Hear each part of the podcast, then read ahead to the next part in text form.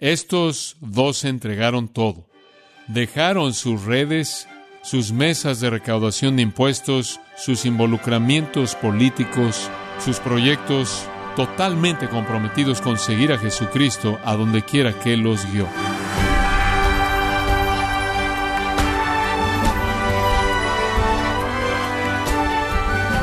Gracias por estar en sintonía en su programa Gracias a vosotros con el pastor John MacArthur. Usted conoce a Pedro, Juan, Mateo y tal vez Andrés.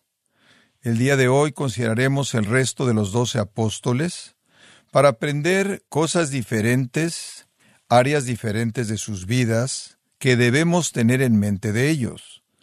Pero ¿qué lecciones vitales podemos aprender de Jacobo, hijo de Alfeo, uno de los discípulos menos conocido?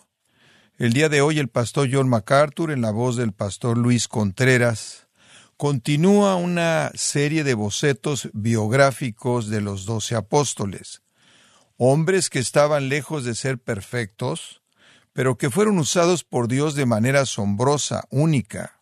En la serie, Los hombres del Maestro en gracia a vosotros.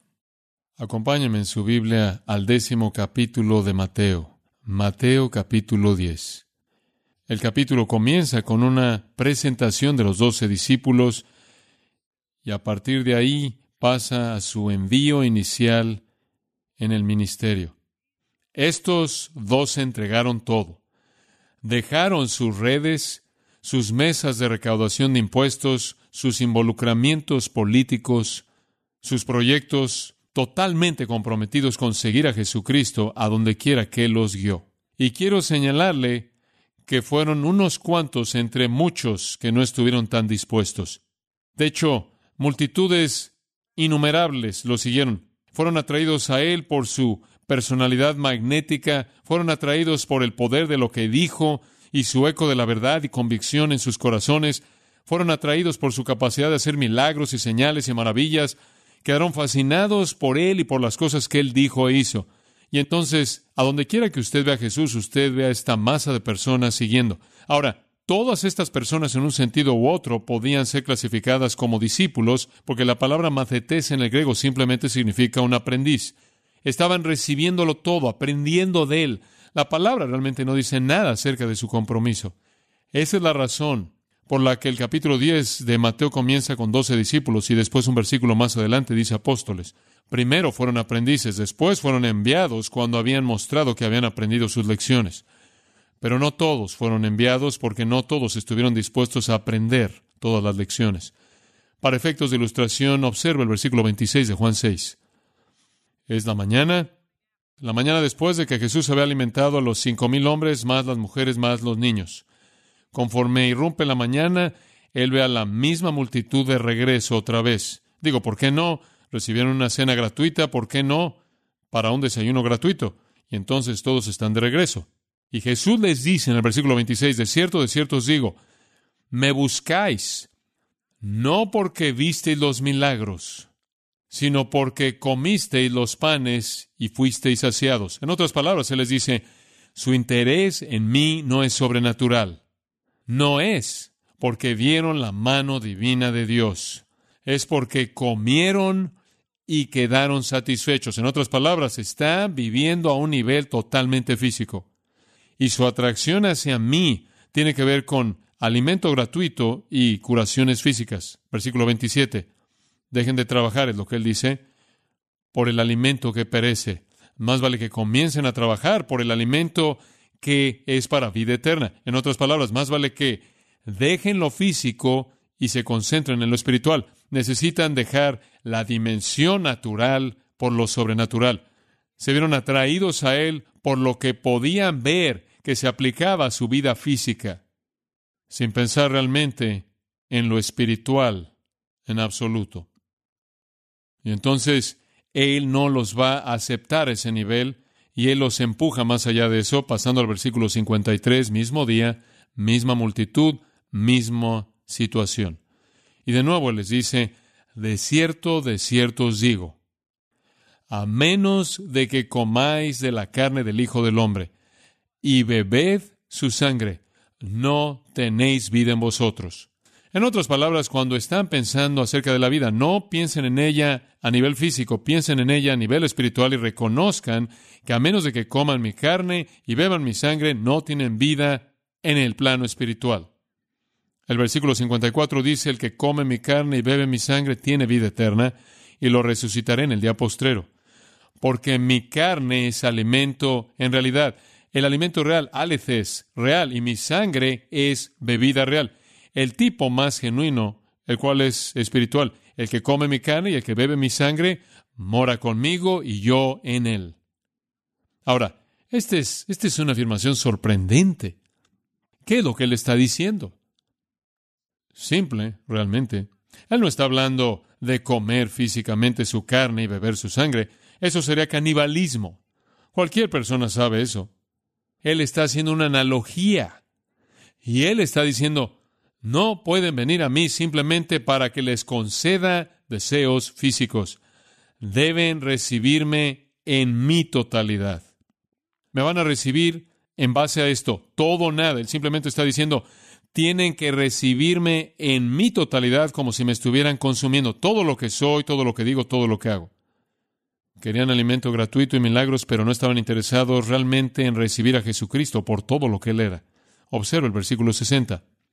Muchos, por tanto, de sus discípulos, aprendices.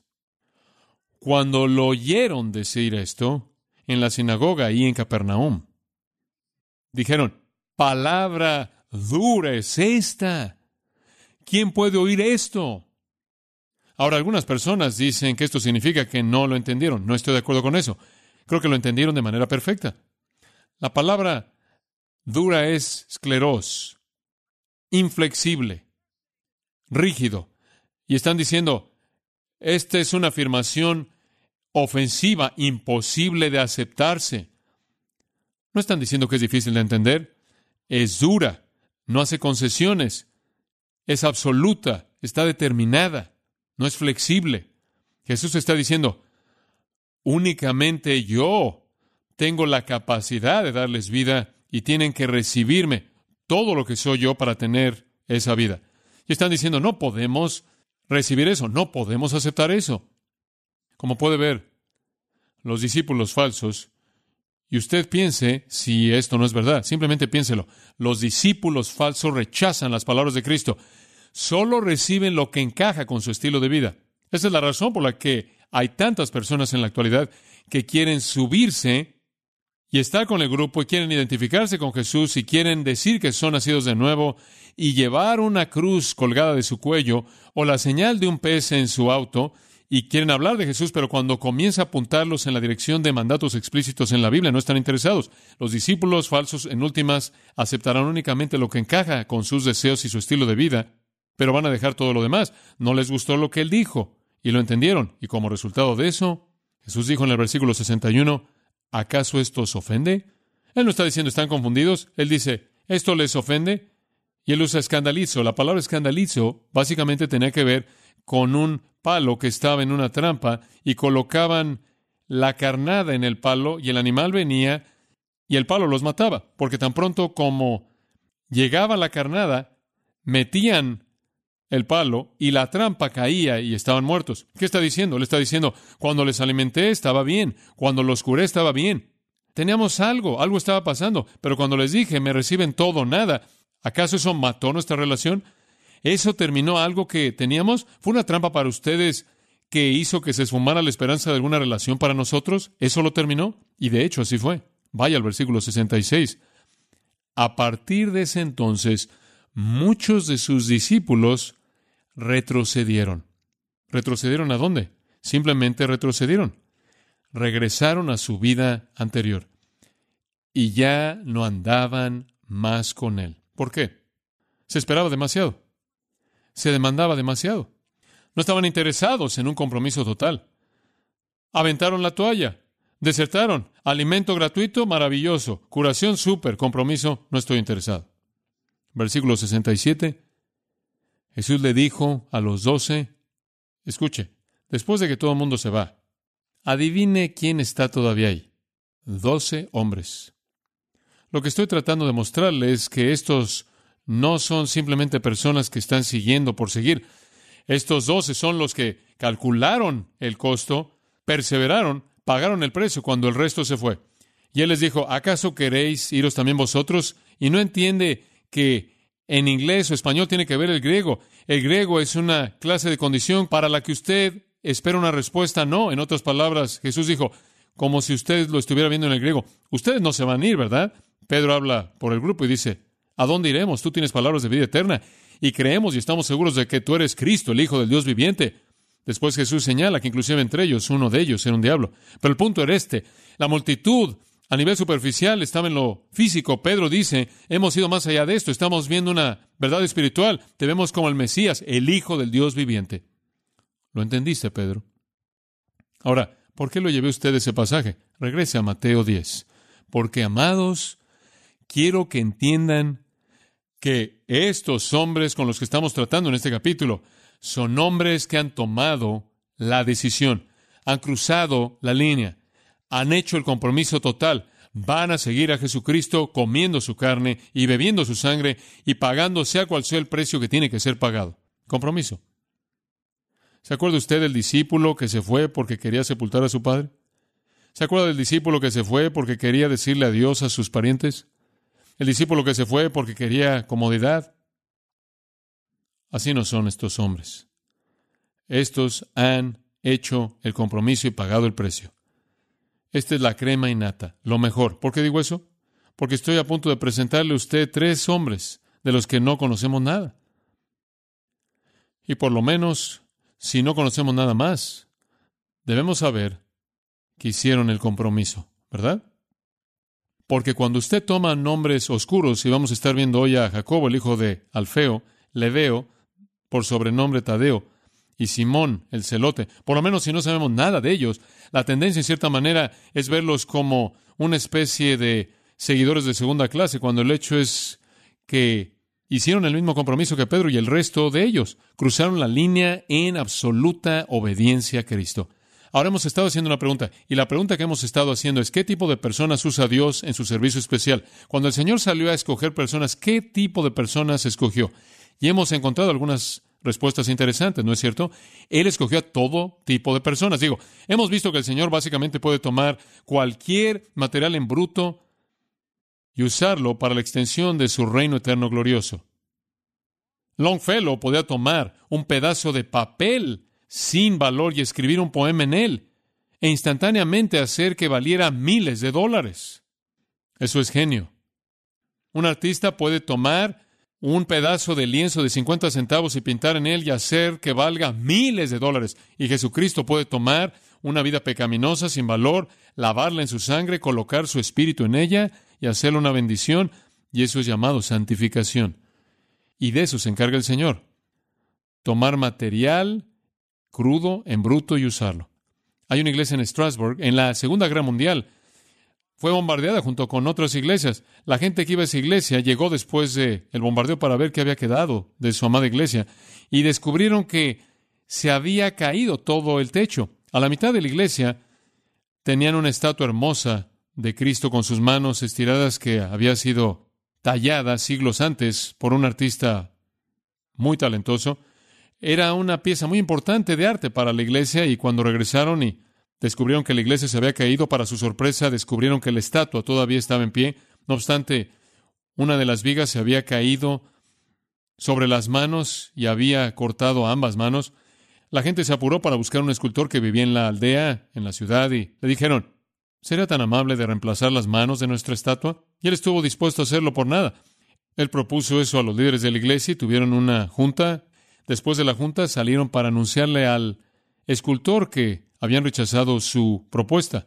La razón era que pensaban que la estatua sin manos sería la mayor ilustración posible del hecho de que Dios lleva a cabo su obra a través de su pueblo. Y las únicas manos que Él tiene son las manos de ellos. Entonces la estatua permaneció sin manos. En un sentido muy real, eso es verdad.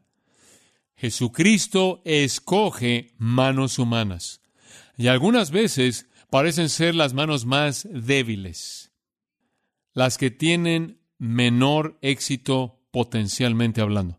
Y conforme hemos estado viendo a los apóstoles, nos ha sorprendido, creo yo, ver su falta de capacidad. De hecho, no hay una organización ejecutiva de búsqueda en el país que habría escogido a alguno de estos hombres. Simplemente no eran aptos al ser evaluados por los estándares del mundo. El grupo 1 tuvo algunos líderes muy fuertes, Jacobo y Pedro, bastante fuertes, amaban a los hombres, Andrés y Juan.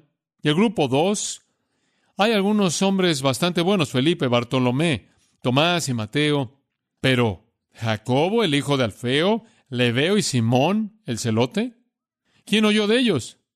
Ahora, este es el grupo menos cercano. El que tenía menos intimidad con Jesús. ¿Se acuerda usted que le dije que siempre aparecen en los mismos grupos? Cuatro, cuatro y cuatro. Cuando la lista de los doce es dada, y es dada cuatro veces en la Escritura, y todos los nombres siempre aparecen en el mismo grupo de cuatro.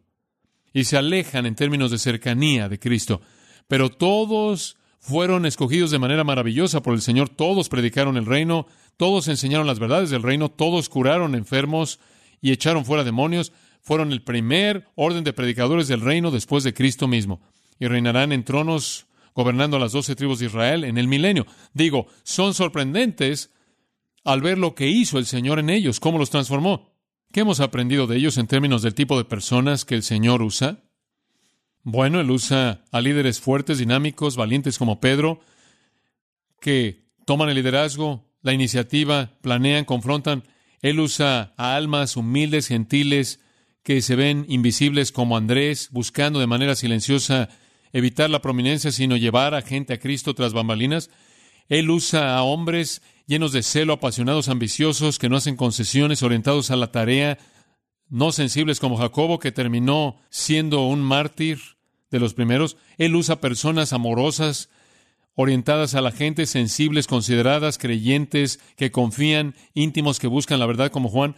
Él usa a personas escépticas, analíticas, mecánicas, tardas para creer, no muy inteligentes, sin visión, pesimistas, no muy seguros como Felipe. Y él usa inclusive un hombre con prejuicio en su corazón, que es un buscador de la verdad. Y a una persona honesta, abierta, con una mente clara y profundamente rendida como Natanael.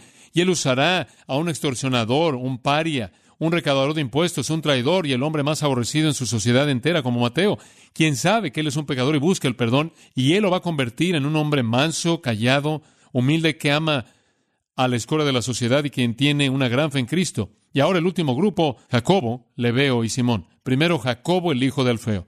Él nunca estaría en el quién es quién. Él nunca sería un invitado en un programa de televisión. A él nunca se le pediría que escribiera un prefacio para un libro o que orara en una convención y él nunca sería entrevistado por Cristianismo hoy. Jacobo, el hijo de Alfeo, ¿quién es ese? ¿Sabe usted lo que la Biblia dice de él?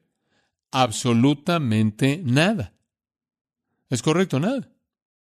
Simplemente es un nombre.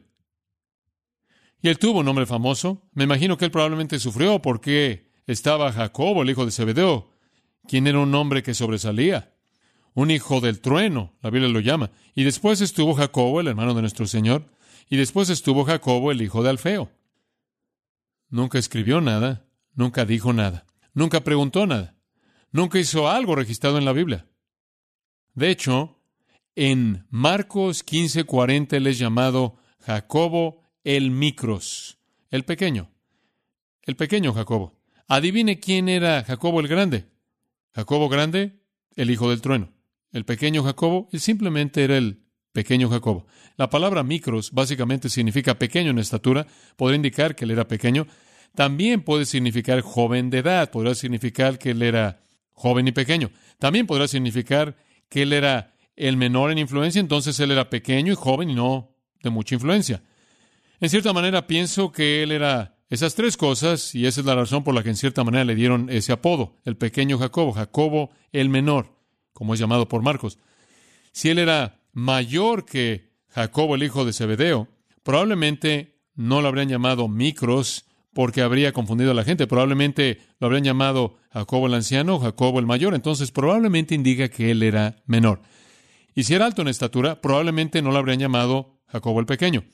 Y si él hubiera tenido mucha influencia, probablemente nunca lo hubieran llamado por el apodo el pequeño Jacobo. Probablemente le habrían dado un apodo según su influencia, como Jacobo el Valiente o algo.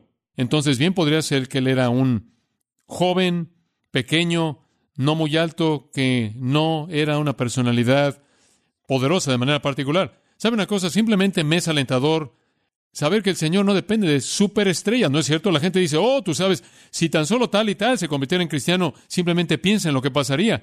Le sorprendería usted oír lo que la gente me dice. Jacobo, el hijo de Alfeo, se va a sentar en un trono reinando sobre una de las tribus de Israel en el milenio. ¿Y qué sabe usted de él? ¿Usted no sabe nada de él? Bueno, ¿cuál es el punto? Que Dios es el que tiene el poder, ¿verdad? No, Jacobo. La Biblia no dice nada de él. Lo que él hizo, su personalidad, nada. Su marca es la oscuridad y creo que es algo alentador que el Señor colocó a un hombre ahí que es absolutamente oscuro. Él es el más oscuro de todos ellos. Él no hizo ninguna pregunta, no dijo algo, no sabemos nada de él. Bien podría ser que él simplemente fue obediente todo el tiempo y no había mucho que decir de eso. Digo, Pedro aparece mucho, pero normalmente negativo. Jacobo nunca aparece, quizás él simplemente hizo todo lo correcto todo el tiempo. El Señor usa personas comunes y corrientes para hacer cosas extraordinarias. Soldados callados, desconocidos. Y pensé conforme estaba reflexionando en este individuo de Hebreos capítulo 11, en donde dice, ¿qué más diremos? Versículo 32.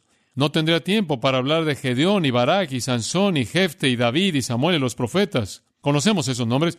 Y después, quienes mediante la fe conquistaron reinos, obraron justicia, obtuvieron promesa, cerraron bocas de leones, apagaron fuegos, escaparon el filo de la espada, de debilidad fueron hechos fuertes y después sigue, recibieron sus muertos a vida. Otros enfrentaron aflicción mediante burla y azotes, encarcelamiento, cadenas, fueron apedreados, cortados a la mitad y probados y matados con la espada y sigue y sigue y sigue. Personas sin nombres, sin nombres, sin nombres, sin nombre que murieron por su fe y después él dice, de quienes el mundo no era qué, digno. Inclusive ni siquiera conocemos sus nombres. Podría añadir una observación interesante de Jacobo. Alfeo es un nombre común y también lo es Jacobo. Pero hay otro discípulo que tuvo un padre llamado Alfeo y ese es Mateo. Según Marcos 2.14, Mateo es llamado Leví, Leví o Mateo el mismo y dice Leví, Marcos 2.14, hijo de Alfeo. Hay una posibilidad remota que Jacobo fue el hermano de Mateo. Ahora, quiero hablarle de mi corazón por tan solo un minuto. Los apóstoles, y usted ve esto y se está volviendo claro para mí conforme estoy viendo esta serie. Los apóstoles nos demuestran que realmente el obrero nunca es quien importa en la obra del reino. Nunca es el obrero. Creo que jamás había entendido realmente lo que Pablo quiso decir cuando él dijo, ¿qué pues es Pablo y qué es Apolos? Es Dios quien da el crecimiento. 1 Corintios 3. El obrero no es nada. De tal manera que el Nuevo Testamento ni siquiera se enfoca en estos hombres. Nunca. Digo, no dice ahora, ustedes lo que importa es estudiar a estos dos hombres. Ahora, quiero que entiendan su carrera, su estilo, su método, sus medios. La Biblia no escoge al mejor predicador y le da a usted su método milético. La Biblia no escoge al que fue el mejor sanador o el más eficaz en esto o aquello. Ni siquiera trata con ellos. La única ocasión en la que los apóstoles son mencionados en la Escritura es cuando cruzan, por así decirlo, su vida con la de Cristo por un propósito específico. Él es el centro de enfoque. No hay nunca un desvío. Usted no tiene registro alguno de la carrera de algún discípulo. Usted no tiene el registro de alguna carrera de algún apóstol porque eso no es lo que importa. El instrumento humano no es importante para Dios. Él puede hacer que las rocas clamen si tiene que hacerlo. El instrumento humano no es lo que importa. Usted no tiene que ser alguien brillante intelectualmente o ser dotado de alguna manera fuera de lo normal. Eso no es lo que importa. La Biblia nunca trata con eso. El enfoque siempre está en Jesucristo. Y estas personas simplemente entran y salen del escenario y normalmente hacen preguntas torpes. Quizás usted ha leído la historia de el hombre que pintó la gran pintura de la última cena. Él llamó a su amigo y le dijo, quiero que la veas. Ya acabé, evalúala. Él la vio y le dijo, quiero decirte, esos vasos que has pintado en la mesa son las cosas más magníficas que jamás he visto. Su amigo, sorprendido de manera instantánea, conforme el pintor tomó el pincel y algo de pintura y pintó sobre todo vaso. Él dijo, fallé porque quería que vieras a Cristo. Viste los vasos. Es algo maravilloso ser un vaso apto para el uso del maestro. Pero ahí no debe estar el enfoque. Creo que una de las grandes tragedias del cristianismo en nuestra época y lugar es que vemos los vasos. No vemos a Cristo. Estamos orientados a la personalidad, estudiando los métodos y los medios de los hombres, en lugar de experimentar el poder de Dios. Y creo que parte de la impotencia en la iglesia se debe a esta mentalidad de superestrella cristiana. Eso no es lo que importa. Cristo es lo que importa. Entonces el Señor usa a un hombre oscuro, pequeño, desconocido. Podría haber dicho ser hermano de Mateo, pero él en silencio pasa desapercibido a lo largo de la narración del Evangelio. Sin embargo, sin duda alguna, fue un predicador poderoso con un compromiso profundo, profundo, usado por Dios. Y algún día usted puede leer el registro celestial por usted mismo y descubrir todo lo que la Biblia no dice.